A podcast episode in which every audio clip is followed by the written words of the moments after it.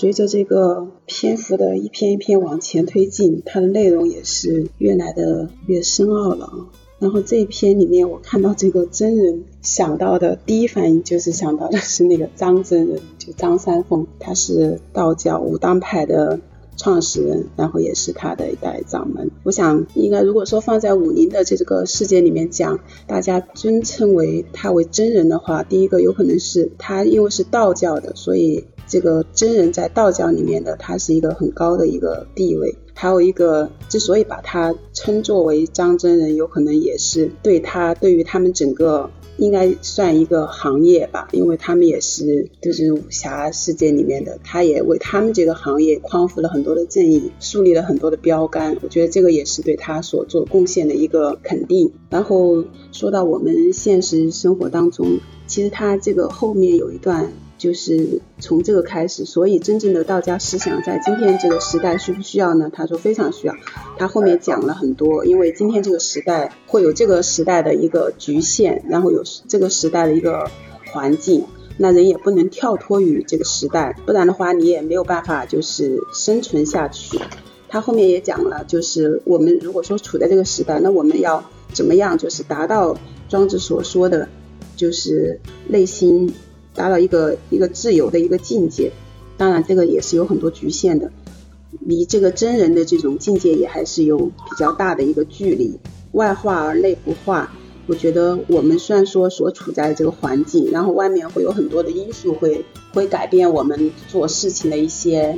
会影响我们做事情的一些进程，比如说我们要办这个事情，但是很多事情外面它就是这样一个世道，就是这样一个环境，你又没有办法绕过去。然后它上面讲的就是说我可以去就是顺应这种环境，然后为这个环境去做出一些调整，但是我内心对事物本体的一个坚持我是没有改变的，我自己对它的一个思想我是没有改变的。我们可以就是换一种方法来达到。使这个事情有一个更好的一个解决。然后我觉得看了这个最后的这段话，其实对我的影响蛮大的。这段话我看了好几遍。我觉得我们现在的人跟我们父辈吧，不用说的太远，跟我们父辈那一代代人相比的话，很多这个思想上的也有很多的偏差。在他们那一代所接受的这个教育也好，然后所以他们的为人处事也好。是很值得我们去学习的，因为我觉得他们那个时代，他们不管干什么事，不管是为人处事、做事业也好，做工作也好，他们干什么事情都很纯粹，很纯粹的去做一个做一件事情，然后很纯粹的去做好自己这样一个人。我觉得这方面是很值得我们去学习的。包括我们这一代，有可能随着改革开放之后，生活条件也好了，然后从小也没有像他们就是有很多的波折，然后人不管是为人还是处事，就会变得很容易投机取巧，很容易想着怎么样去钻空子，不像他们就是踏踏实实，就这个事情该怎么做就怎么做。所以后面也有很多人讲到，这一代人也渐渐的也没有了信仰，很多事情也就想着要弯道超车，然后也背弃了很多原本我们应该。去遵从的一些东西，我觉得这个是也是一件很可怕的一件事情。觉得这个事情也是很要值得我们去警醒的。虽然说我们没有办法做到像庄子所说的他达到这种真人的这个境界，但是我觉得从我做起，从现在做起，然后纯粹的做一个人，或者是纯粹的为一件事情，觉得这个是很重要的。谢谢大家。这个东西我看之后，我是从自己想想了，感觉人可能在这个社会上受很多外部的影响，你很难坚持到自己。就举例子好了，小时候我们看神话故事，个个都很相信有孙悟空啦，有这种唐三藏啦，个个都希望变成神话故事里面的人。到了读书呢，老师会跟你说，这东西都是虚幻假的，都是迷信，是没没有这个事情的。但是。等你上大学的时候，时候呢，大家如果以科学的眼光去讨论这个，会说，可能当时候是会有一些这种，就是说我们所说的超能力，或者是外星人，或者是呃其他的人被古代人看为神，但是这种就是说相当于是特殊能力的。那这三个观念其实并不是你自己想的，而是你随着你的年龄的增长，你接受了外部的信息，而有了这些观观点。并不是说你通过自己真正的一个想法和思考，包括像进行你说我发生很多周周围发生很多事，有有抢银的，有抢黄金的，有抢葱姜蒜的。你像这些人当中很多都是你说学历也好，年龄也好，各个层次都有。但是为什么他们会去做这些举动或做这些事情？其实很多时候也是被外部的信息也好，外部的东西也好引导，然后嗯没有经过自己的本心吧。去判别或去真正的去想这件事对或错，然后是蜂拥而至。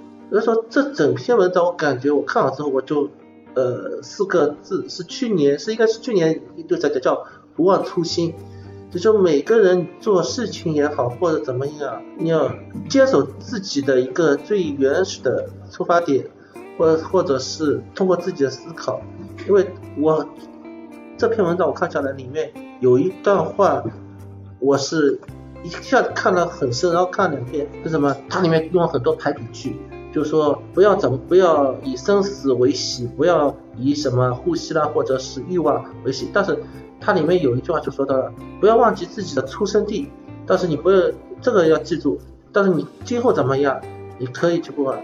就是相当于庄子，其实我感觉它里面也有点中国传传统的一些东西，就是什么孝或者是根。还是要记住的，自己是从从哪里来的。但是你在做事情的时时候，或者做其他的事情、思考问题的时候，就是说，他前面我们经常也学了名和利，或者是善与恶，包括现在很多世俗的东西、外界的影响，不要受到这些的去干扰。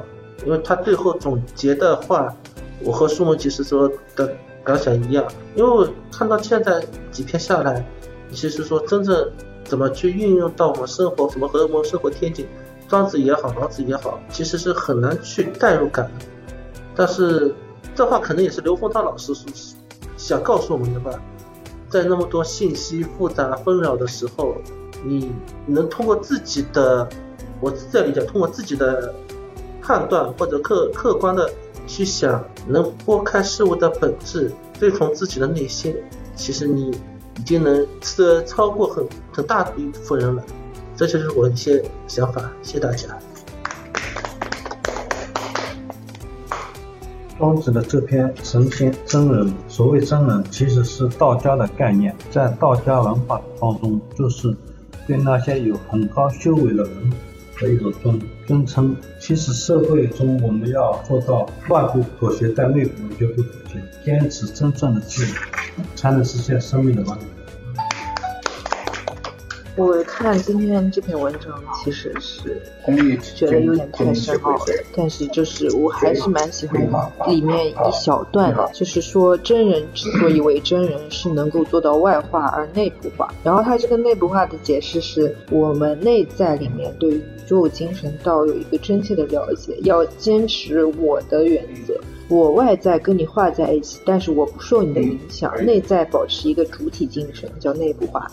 然后我觉得这句话我我还蛮喜欢的，尤其是他前面几篇好像有提到说，人不能过分追求自己关于自己本身的一个利益，但是不是说我们就不去追求我们自己的呃理想了？就是说，虽然利益方面我们要。跟大家一起，但是还是要坚持自己的一个原则，追求一个自己的一个独立的精神。这个就是我这篇文章。说一下我的理解，看这个文章，嗯，就是我也会想到，就是嗯，像我们看电视剧里面有张三丰张真人，呃，他就是学了很多招式，然后呢，化有招为无招。那那是我们在电视里，嗯，对这个真人的一个理解。那我们看了这个庄子的话，他说真人就是真正的人。那很多人都会说，那嗯，大多数人是什么呢？就在庄子看来呢，大多数人都是假人，也就是说被牵制到生命中的形式当中，然后每天被名啊、利啊，还有各种所累的那种人。像农夫呢，为除草啊耕耘而忙碌；商人呢，为贸易买卖而。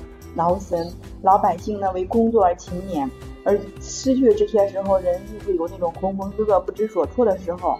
那他觉得就是这种是有缺损的，是迷失的状态的存在，是背离了人的自由的本质。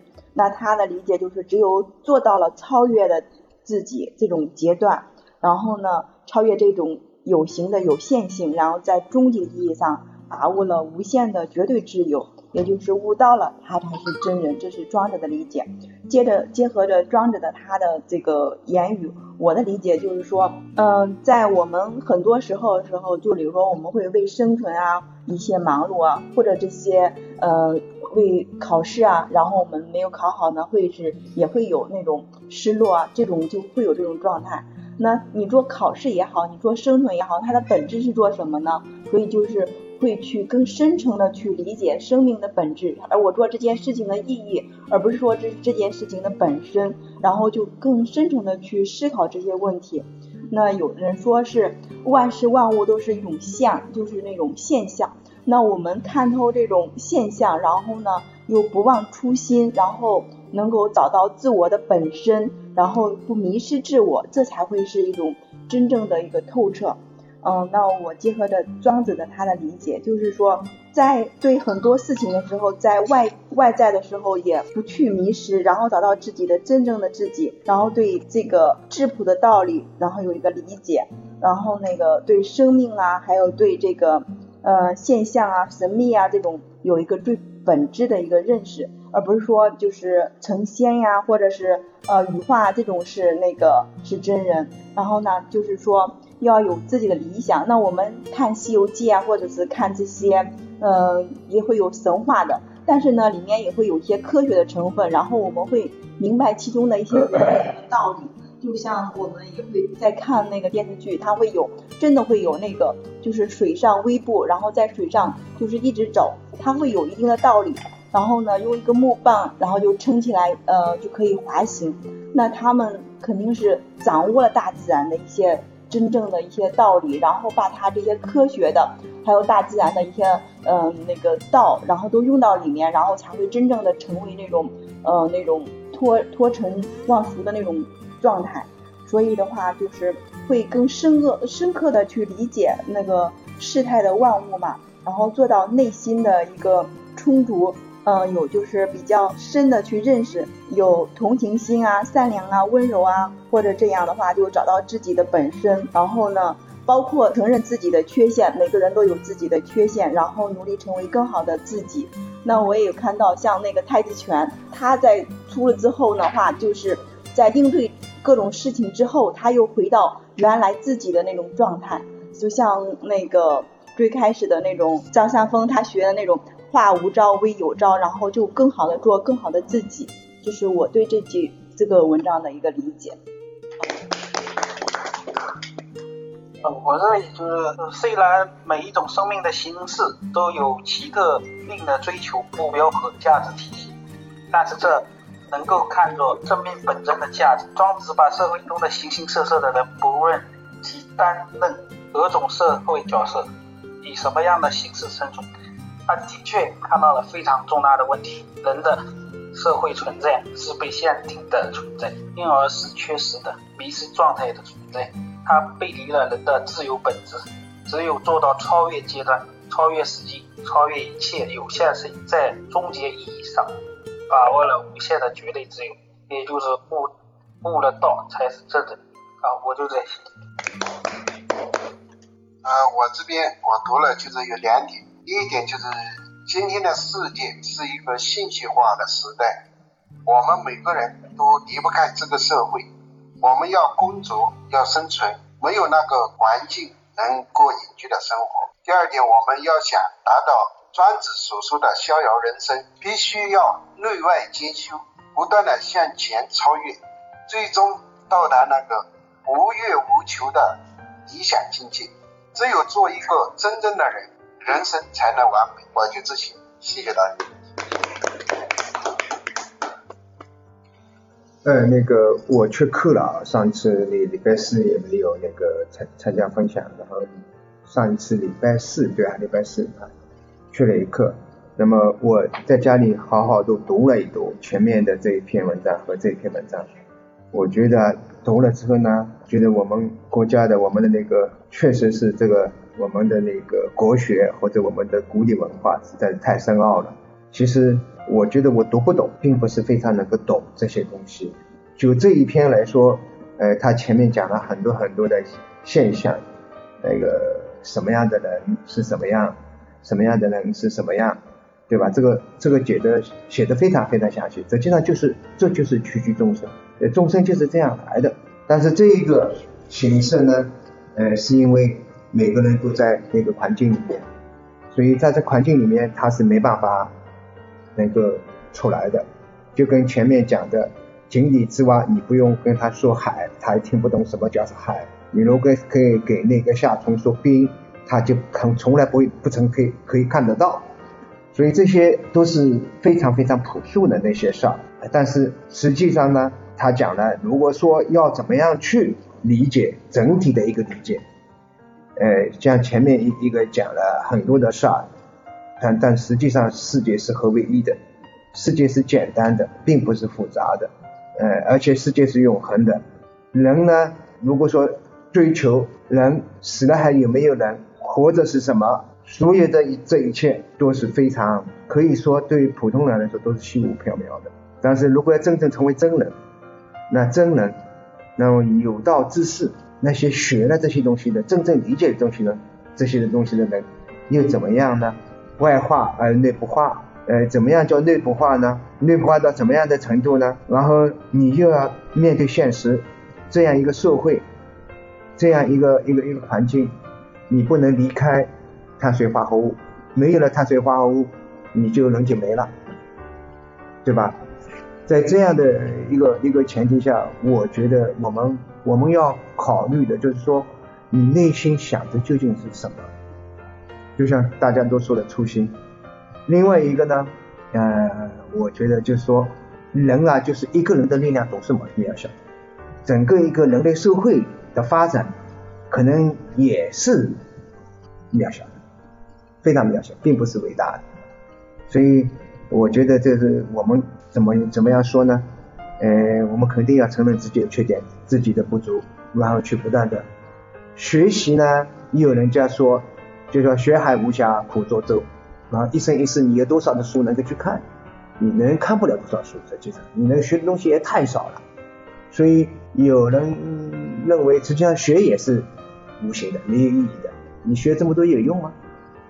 啊，所以还是要有选择或者有抉择，你心里想什么。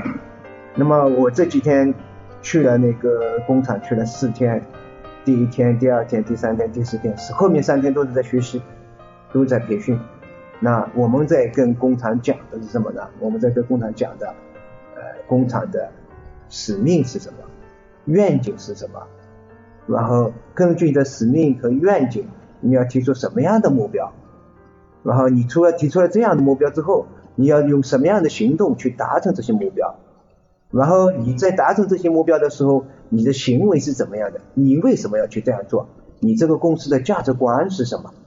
然后每个人应该怎么样去去做，才算是能够实现你的目标，实现公司的使命使呃愿景，实现公司的使命啊！我这几天里面就就就就就不断的不断的呃工厂两个工厂就不断的去去去讨论这些事儿，然后我也有非常多的体会。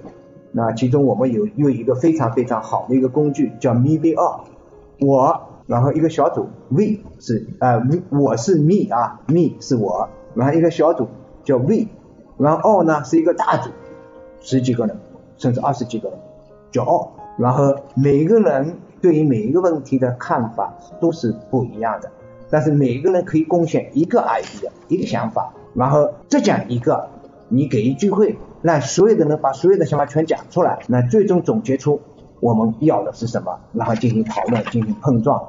哎，我发觉这个方法对工厂效果非常非常好，然后他们提出了非常非常好的一些想法，呃，我是学到了。回来之后呢，这个两天就是我觉得，呃，礼拜天我对这些文章今天只读的可能是第五遍了，呃，我但是我还是讲不出什么特别大的体会，我就分享这些啊。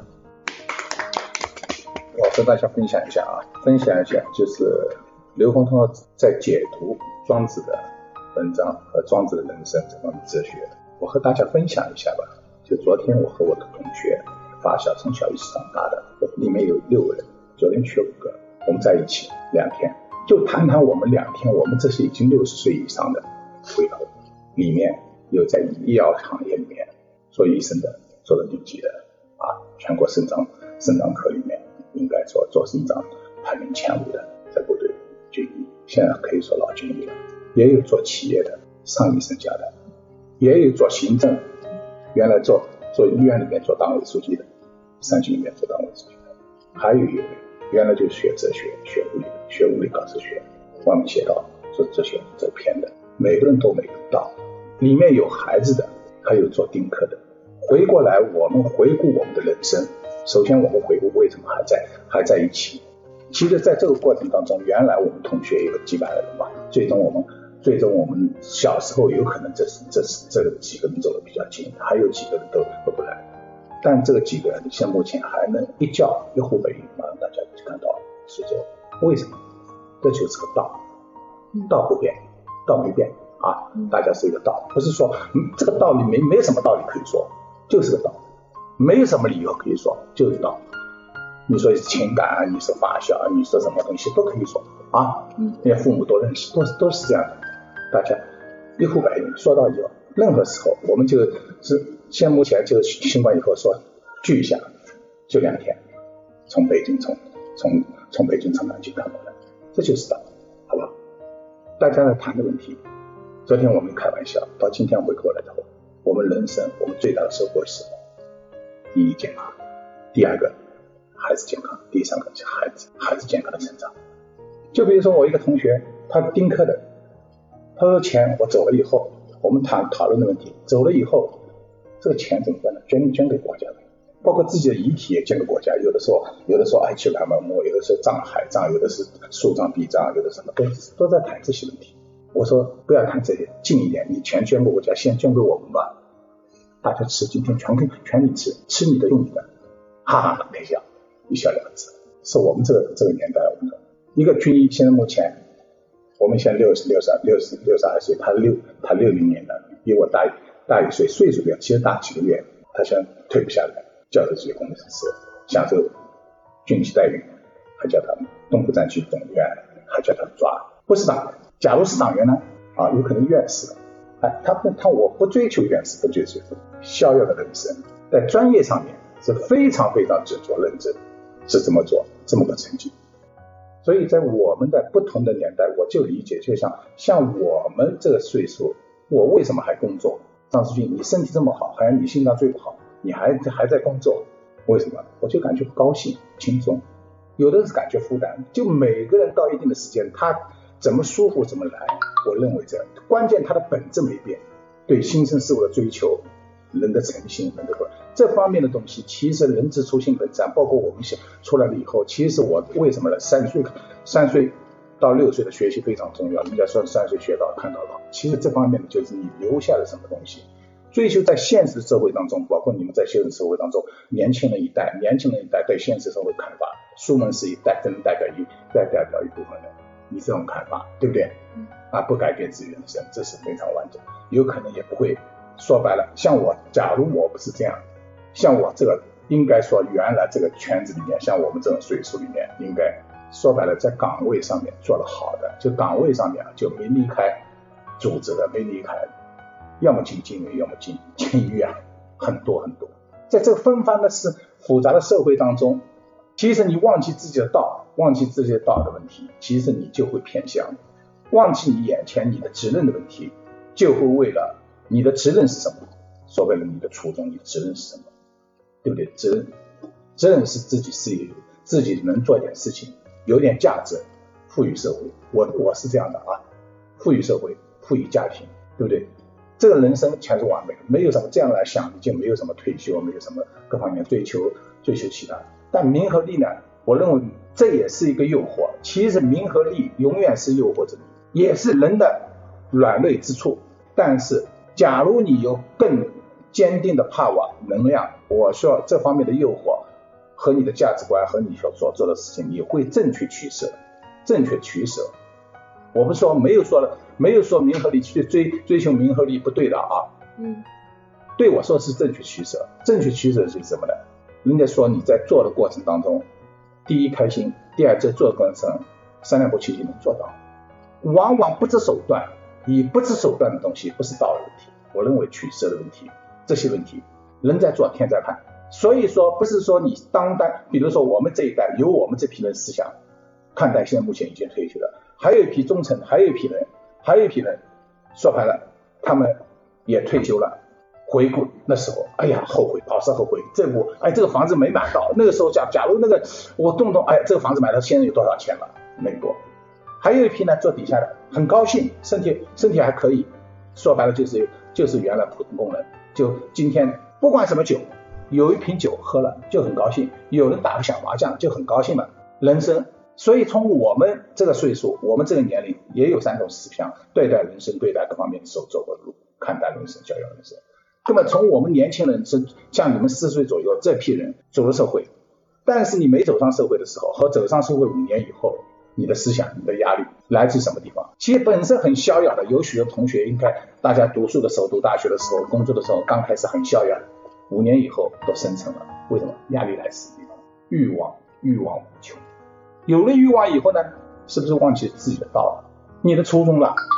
所以说，在这个过程当中，我是通过学习，所以通过学习的过程当中，其实我们最终我一直在说，我们的公司诚信，包括我们的公司的愿景，包括我们所做的事情，说的东西都可以说得很清楚。但是我们最后回过头来，我们来总结我们的人生，要无悔。就像我听那个同学丁克，就反过来，他们是很潇洒，要丁克做丁克。现在反过来。在真谈谈，大家谈到孩子的时候，他无话可说。谈到孩子各方教育的东西，他也想插话，他也很有思想的。但是感觉，就算有思想，他就没有资格说话了，是不是？有思想，他说出来肯定很有哲理，也是很好的方式方法，但他已经没有资格说话了。反过来，遗憾嘛，又变成遗憾，因为我没有资格说话在群里面，不是说没有孩子。其实一个完美的人生，完美的人生没有最完美的人生，但是我认为在人生过程中每个阶段，每个阶段活得更精彩一点，自己目标明确一点，你初衷考虑到初衷、社会、好奇、家庭，你个人喜好什么，认为在过程当中，在执行的过程当中，怎么去适应社会和理解社会，拿你想做的事情能做成功、做好。还不是说别人说这样走走，你这样走走，那样走那样走走，自己不懂事呢，不懂思道，也没有思辨，所以最终你自己的道要道要迷迷失你自自己的道和人生人生的道路。其实最终人生的道路，再回过头来等到六十岁来想的问题，都是后悔，那个后悔那个后悔全是后悔。所以年轻人里面的，我认为啊，大家能有机会在一起谈一些，谈谈我们老的，谈一谈我们现在谈。今天再回过来拿我们聚会的事情来谈，有一个有一个现在目前就搞哲学的这个方面的，他天天就是抱怨抱怨，各方面他研究很深，和国外的这种方面哲学各方面和思想家和大老子庄子东西，这也学了很多，也学了很多，哎，当代艺术也学了很多，天天以批判性，以批判批判到最后呢，批判到最最后呢，在家里受到老婆批判，受到孩子批判，也不敢反抗，不敢反抗怎么的，就人生消沉下去。这次同学来也没来，聚会也没来，原来是很积极的面对人生。所以说，一个人人生的就是包括我昨天也听了一个，听了一个发表。其实你人生就是过了按自己说自在的问题，不在于是没有责任，自在的过程当中，不是说没有追求啊，在有追求的过程当中，有目标的过程当中，活得更自在。说难很难，说不难很不难，关键自己不在于。我认为是只有自己不在意。我也希望我们的团队目标定好了，我一直说这个目标定好了，我们在做做社会这一块，我们在做这一块，在我企业里文化定好，接受的大家很健身，不接受其实在这里面扭扭逼逼很难过的。我认为你能学到一点是你的福报，你学不到也不要紧。我不是说一定每个人人各有志，所以在这个过程当中，我也希望你们等到我六十岁，哎，很高兴。回味回味，包括我也在说科研的问题和企业说，今天所做的东西，所追求的东西，潜潜在多于什么？最终若干年有有孙子了，有重生了以后，和孙子讲讲讲讲故事，没话可说了。孙子说你 low 了，你已经 out 了。你和孙子说我 out 了，那时候那时候是两千两千二零年的时候，国家什么节能减排，那时候多困难，企业倒闭了。我这个技术是我参与攻关的，里面的标准我参与制定的。你查查那本书里面有爷爷的名字，不是也是一个故事吗？也不是给孙子一个励志的东西吗？好吧，其他我不想多说了。在这块工作当中，也通过学习啊，我希望大家清楚我是谁，我要做什么。第一个，第二个，什么是好的东西？思辨好的适应我的东西，对不对？适应我的东西是好的，我感觉啊，我怎么去学习？正确的态度，正确学习方法，大家一起在工作当中学习，而不是学习完了以后拿学习东西用到工作当中用不上去的。在中国当今，为什么用不上去？庄老师，我不是说你这个，你这个工作我两千年就在做了，做的结果怎么样呢？往往企业的价值观、文化观不同的情况下面。文化观，企业老板他的文化没变成企业的文化，多头管理、多种思想、多组分、多成本。包括我们原来就是八十八十年代，我们企业管理，国有企业管理也是讲群策群力啊，大家谈思想、谈各方面，就是造就今天国有企业这种东西。企业大了，分解出来了以后，企业文化形成下去，围着企业文化和企业价值观来制制定企业的目标，去严格执行。但是现目前包括。南方显示，我去了以后，原来从三千万做到一点二个亿，他说利润没增加，还减，帮他一调整，调整好弄好了以后，他要引进大学生各方面没有，我评估下来不行，就他企业培养他，企业下面一个人过来，高中，他企业里面有有大学生，最终他一个唯一的大学生三三十二个股东，唯一一个大学生是他企业评估下来是最最浪费钱的人，就这么个道理。所以刚才所说的当今社社会当中是什么呢？是价值影响到企业文化的是不是存在？侵蚀企业文化价值观，每个人的价值观。所以在这个过程当中啊，这个过程当中，现目前许多企业企业家，我认为不是团队，还是企业家。我认为企业家，一个企业家，一个企业做好，包括你现在上次你应该知道，和你一起去的这些佳美那个佳美的问题，就是大氧化问题了，和别人有什么关系呢？对不对？别人都是可以换，你现在那个王总也不是走掉了。所以在这个过程当中，我认为啊，在这里。就反过来，我也非常希望你们啊，大家认清自己我是谁。第二个，我在这个企业，张志军的思想是不是我能接受？他的工作方法是不是我能接受？我能适应？假如不能接受、不能适应，我也是说，大家也可以商榷，也可以采取其他办法，对不对？但是我不会变，我当一个乐趣在做，有可能不像你还是养娃的，对不对？和你目的也不一样，好吧？就是道，好吧。